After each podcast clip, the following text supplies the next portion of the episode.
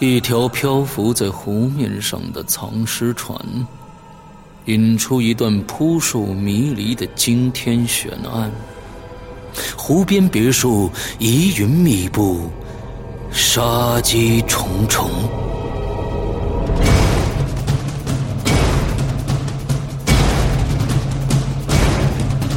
鬼影人间》携手中国著名推理小说家蓝马，打造《鬼影人间》首部中篇推理悬疑音乐剧《湖边别墅的鬼影》。二零一三年三月十五日抽丝剥茧，全球首发。鬼影丛生，魅火舞动，精彩内容尽在《鬼影人间》苹果 APP。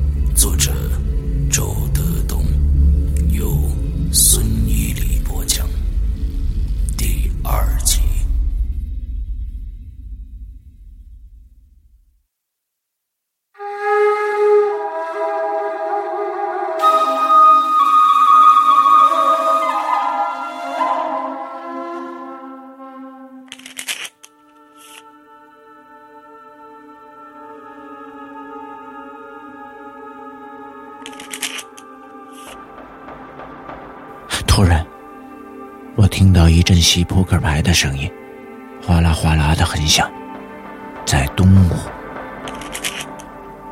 这深更半夜的，彭老太太在跟谁玩牌呢？东屋可只有她一个人呢。我竖起耳朵听，没有听到别的声音，只有孤独的洗牌声。我身上的鸡皮疙瘩一下起来了。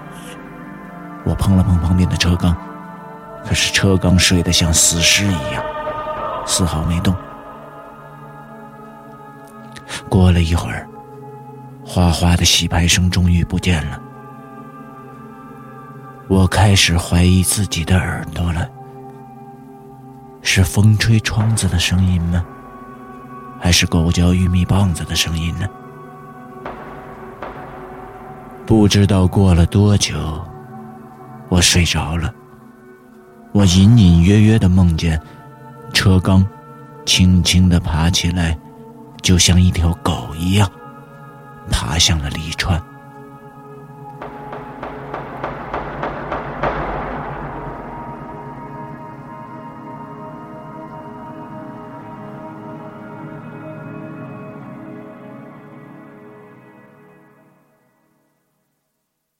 次日清晨醒来，是一个很好的晴天，太阳红红的，刚刚露头。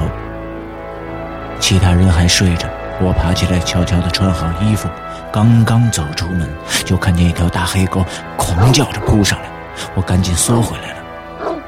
彭老太正在做早饭，她掂着碎步跑出去，把狗吆喝跑了。这条大黑狗跑出了院子。夜里下雨了，肯定是急促的阵雨，很快就过去了。院子里地面上湿漉漉的，中间的石板甬道被雨水冲得更加的洁净。从大门望出去，草丛鲜绿，河水似乎丰满了许多，流得更欢了。我想起来。夜里那声音可能不是什么洗牌声，而是下雨的声音。忽然，我想到了一个问题：刚才我在屋里看到了一行泥脚印。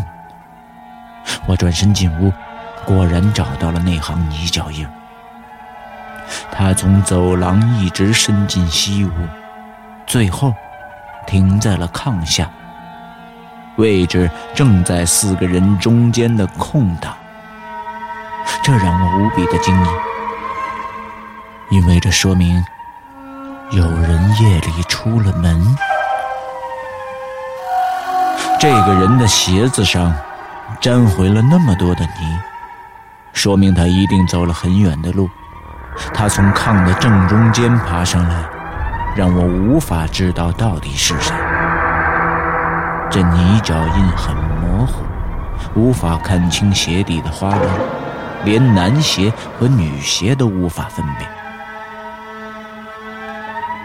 另外三个人还在睡着，我拎起车刚的鞋，鞋底上干干净净的；我又拎起李串的鞋。鞋底也是干干净净的。最后，我拎起了江梦影的鞋，他穿的是一双白色旅游鞋，鞋底也是干干净净的。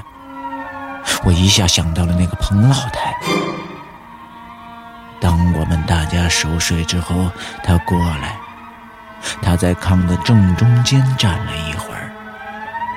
看看这边的两颗脑袋，又看看另一边的两颗脑袋，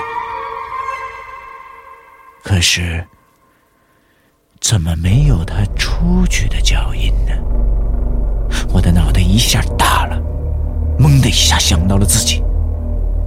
我慢慢的低下头，慢慢抬起脚看了看，也没有泥脚印，仅仅是有点湿。这是我刚才出去在石板甬道上踩的。他们三个陆续起来，在大院里洗漱。我问他们：“哎，你们昨天夜里有人出去上厕所吗？”车刚一边刷牙一边含糊不清的说：“我我我没有。”李川说：“都是你讲什么鬼故事？谁还敢出来啊？”我又把头转向了江梦莹。江梦莹警觉的看了看我说：“你怎么突然想起问这个了？你也没出来。”啊我追问道。他摇摇头。我没有说明真相，只是说：“哦，那我可能是昨天晚上做梦了。”其实，说这话的时候，我的心已经被某种黑暗淹没了。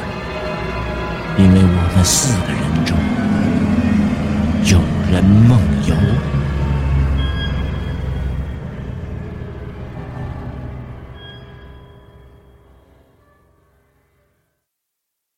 早饭吃的是小米粥、葱花饼、煮咸鸭蛋，还有蒜茄子。太阳很好，地面晒干之后，我们一起出去玩了。我们决定从那个吊桥上走过，到对面的小山上去。江梦影说：“我恐高，怕水。”李川说：“没事儿，我们大家拉着你。”不不，还是你们去吧，我留在家里。我笑着说：“嘿，哎，江梦莹，要不然你把眼睛闭上，我背你过去。”江梦莹想了想，说：“那还是我自己走吧。”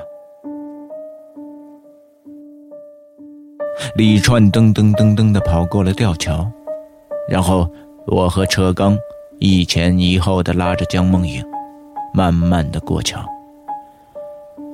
吊桥左右摇晃，发出咔啦咔啦的声响，好像要断了似的。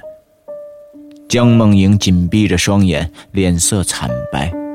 我能感觉到他的胳膊十分的僵硬，他的双手死死地抓住我的手，好像抓着一根救命稻草一样，而且他的手冰凉。终于过了吊桥，他的脚踩在石地上，一下子瘫软了，坐在草地上抚摸他狂跳的心。车刚和李串。顺着山坡爬上去了，留下我和江梦影。也许是因为昨夜相邻而睡的经历，我发现车刚和李串今天有了某种默契，好像拉近了许多。我陪着江梦影坐了一会儿，她渐渐的恢复过来，和我一起朝前走。我故意走得很慢，不想干扰车刚和李川，而且我也想和江梦影单独待一会儿。你不太喜欢农村啊？我问他。我就是从农村出来的。哦，呃，所以你对这户农家也不感兴趣？我走进那户农家，就感到很熟悉。那个院子似乎跟一段悲伤的经历有关，可是我怎么都想不起来具体的情形。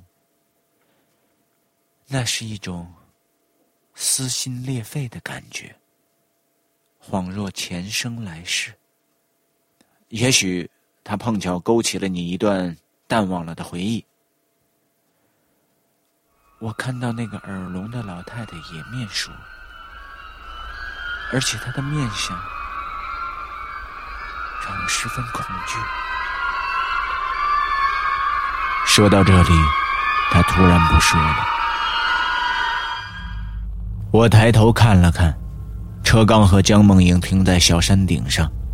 紧张的朝我们招手，好像小山的那一边有什么东西。我快步的朝山顶跑过去。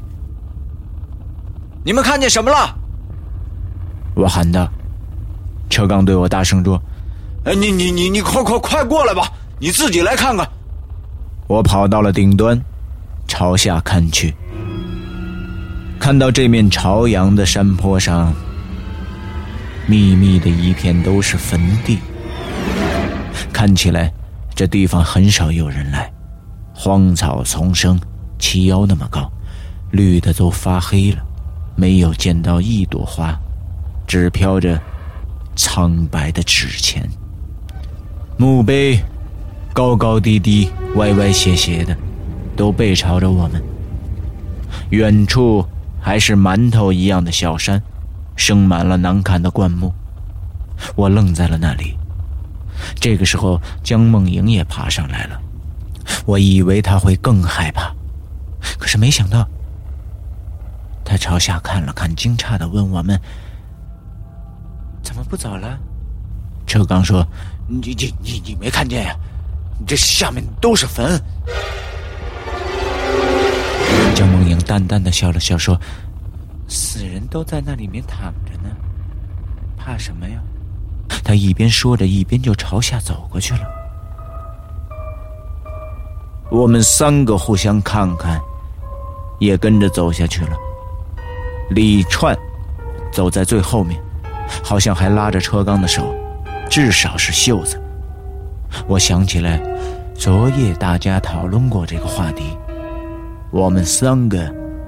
似乎都怕坟地，只有江梦影说他怕梦游。走着走着，前面的江梦影说了一句让我们终生都毛骨悚然的话：“我看得见他们。”车刚一下就停下了，低声问：“这、这、这、这江梦影，你你说什么呢？”你看得见谁呀？江梦影回过头来，那眼神已经变得飘飘忽忽的。我说：“我看得见他们，那些坟里的人。”李川打了个激灵，我当时忽然想到，这个柔弱的女孩是不是疯了？哎，你你你别在坟地里胡说！车刚不满地说：“实际上，这时候我们还没有走进坟地，距离大约十几米的样子。”江梦莹转过身，指指最近的一个坟丘，说：“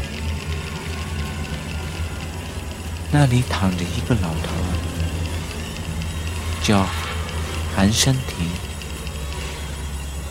我和车刚对视了一眼。我跑过去，转到那个坟丘前面，看了看墓碑的正面。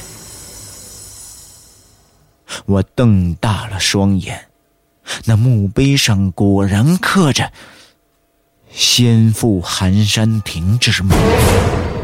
江梦影又指了指另一个坟，说：“那个坟里躺的是一个女的，三十多岁，长头发，红衣绿裤，她叫赵秀女。”我走过去看了看，那墓碑上果然刻着“爱妻赵秀女之墓”。江梦影的眼神越来越古怪了。软软的，虚虚的，像一缕香炉里飘起来的青烟一样。他盯住了一个坟丘，低低的说：“那个坟里躺着两个人，一男一女。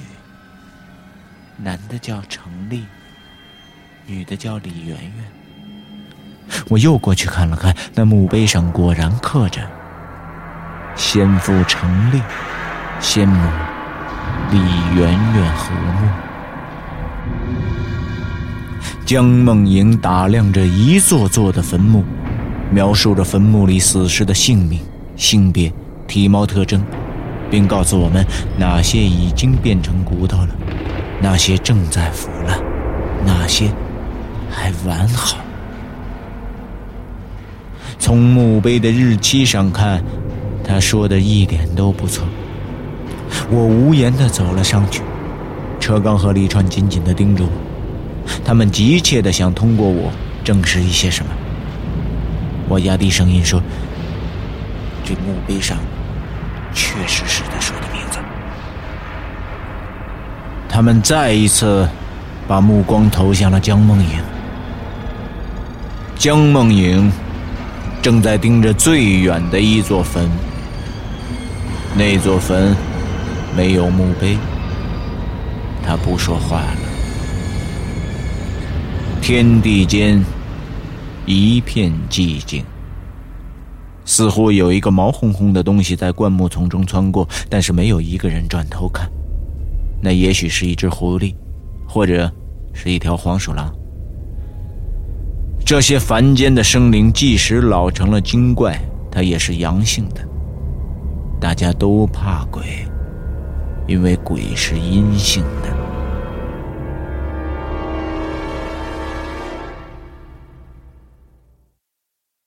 过了好半天，江梦影才低低的说：“那座坟没有人，是空的。”我干咳了一下，然后问：“呃，江梦影，嗯。”你怎么能够看到坟里的人呢？我也不知道。接着他又补充了一句：“我还看见一个老太太在棺材里朝我挤眉弄眼的笑。”啊，是是吗？呃，那可是你是怎么能够知道他们的名字呢？我又问。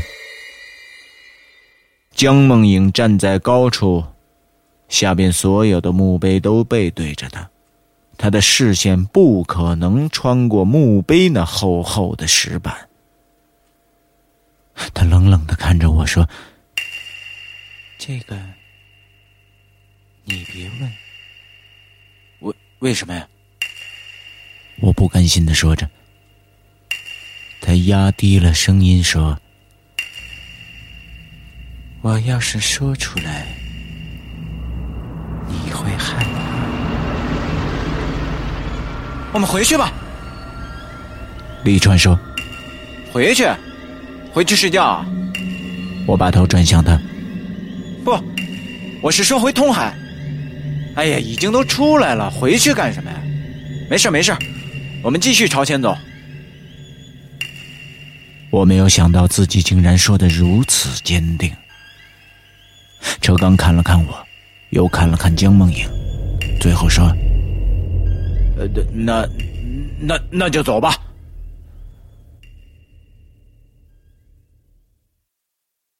我们穿过那片坟地，继续前行。其实我也愿意回去，可是江梦影在坟地里的诡异表现，给我的心里留下了一个阴暗的疙瘩。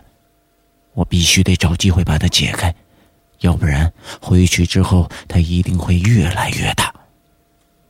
另外，我非常不愿意江梦影是这样一个神神叨叨的女孩，她的柔弱和忧郁，如果都源于她的神经质，那么我将非常失望。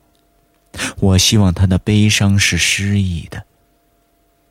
我要继续和他相处，期待改变我对他的印象。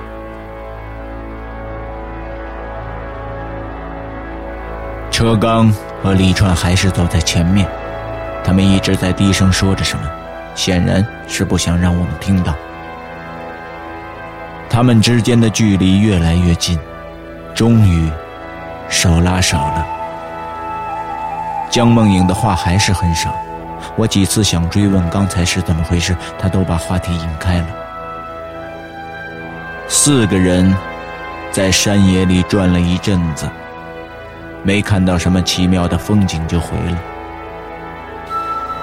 这时候已经是午后，太阳柔柔软软，洒在身上很舒服。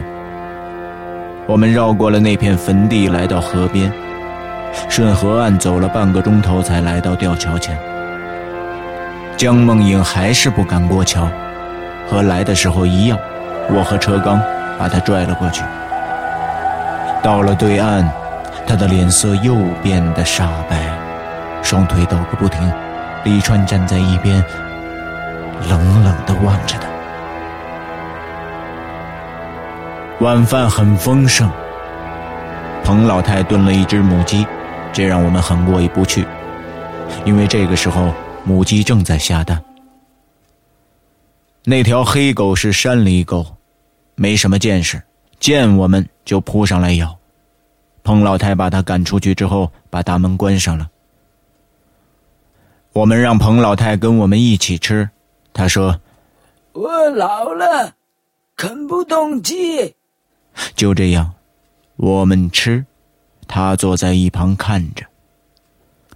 偏西的太阳照在他那布满皱纹的脸上，显出了几分慈祥，并没有江梦莹感觉到的那种凶恶。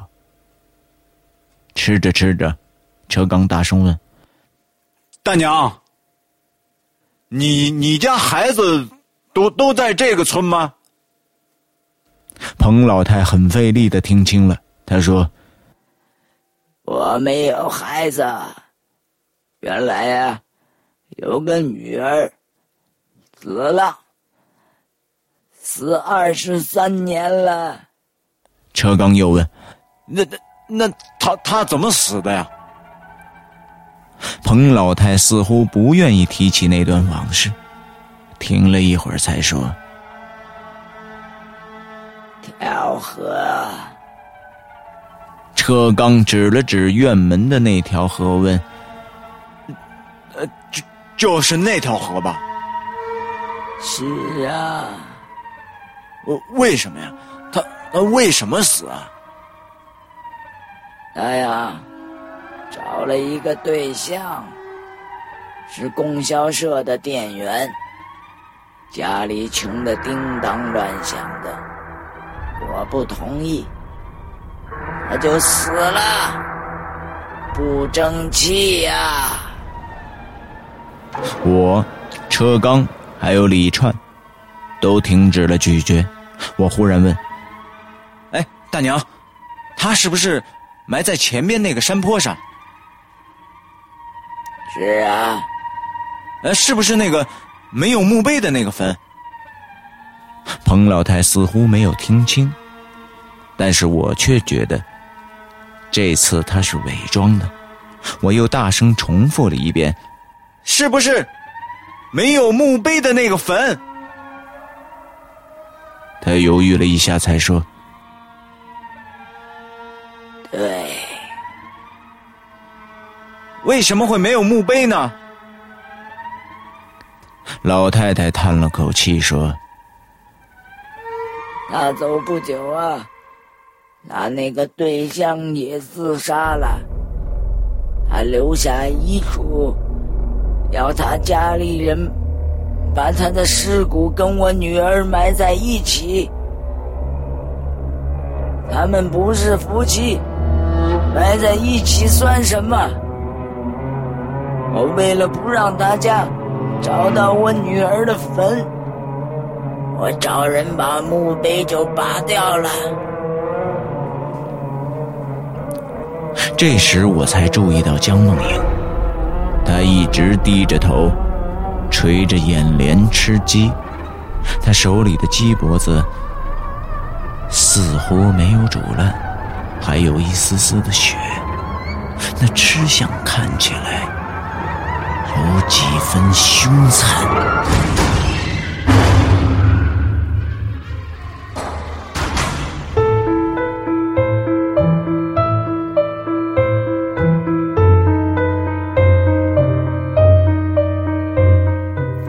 你收听到的是《鬼影人间》第二季之《度假》，作者周德东，播讲人孙一礼。下周五晚二十三点五十九分，请继续收听。你敢来吗？